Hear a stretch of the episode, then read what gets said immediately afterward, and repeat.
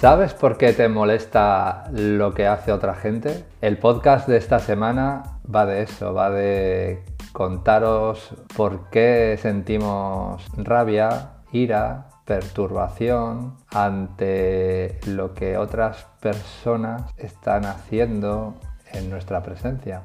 A lo largo del día nos relacionamos con un montón de gente en lugares muy diversos. Compartimos espacio con ellos, con ellas y en muchas ocasiones lo que otros hacen nos molesta, nos irrita, nos perturba la paz interior. Las causas son múltiples, eh, desde la típica persona que nos molesta con su forma de hablar, con su manera de comer, con su forma de caminar, de vestir. Simplemente también puede ser que nos moleste su presencia.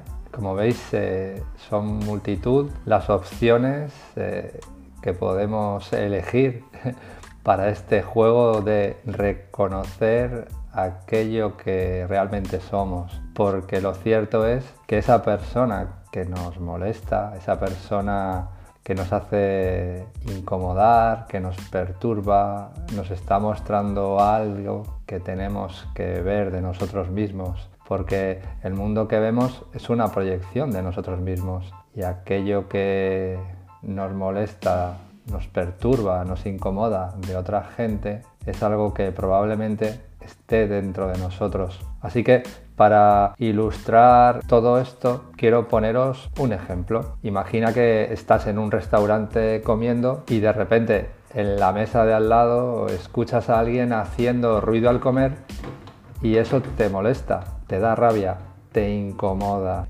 La irritación y el enfado van creciendo dentro de ti y diriges cada vez más atención a la fuente de eso que te está perturbando. Te cuesta prestar atención a la persona o personas que están contigo en la mesa, porque cada sonido que escuchas procedente de esa otra persona que hace ruido al comer ocupa todo el protagonismo en tu mente. Haces como que escuchas a quien te habla y asientes con la cabeza con una media sonrisa mientras miras de reojo hacia la otra mesa y tu semblante va cambiando por momentos a la vez que maldices interiormente a esa persona que ha alterado tu paz y la felicidad que sentías hace un rato. Eso que sientes es sigue reprimida y lo que te molesta del exterior simplemente es el detonante.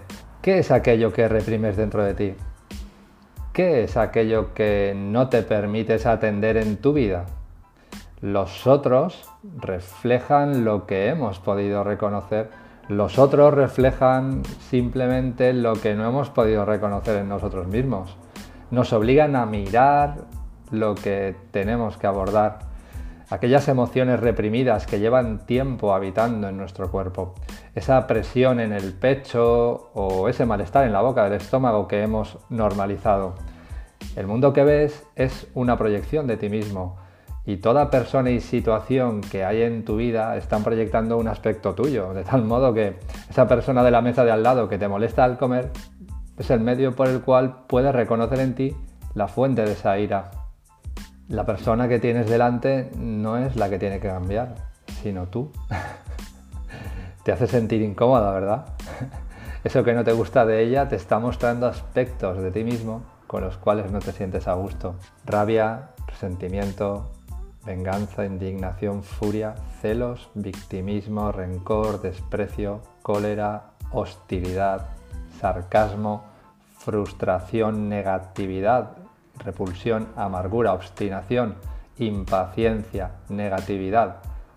Son muchas las variantes de la ira contenida en tu interior. Cuando te moleste el tipo de la mesa de al lado sorbiendo sopa, pregúntate, ¿qué tengo que observar dentro de mí?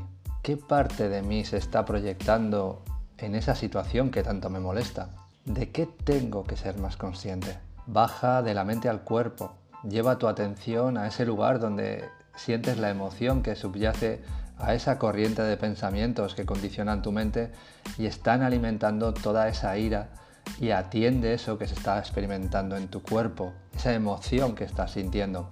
Sosténla, navega en ella, permite que se propague dentro de ti, siéntela por completo y deja ir. Evita los juicios, las etiquetas y toda esa estructura de pensamientos que te llevan a estar cada vez más molesto.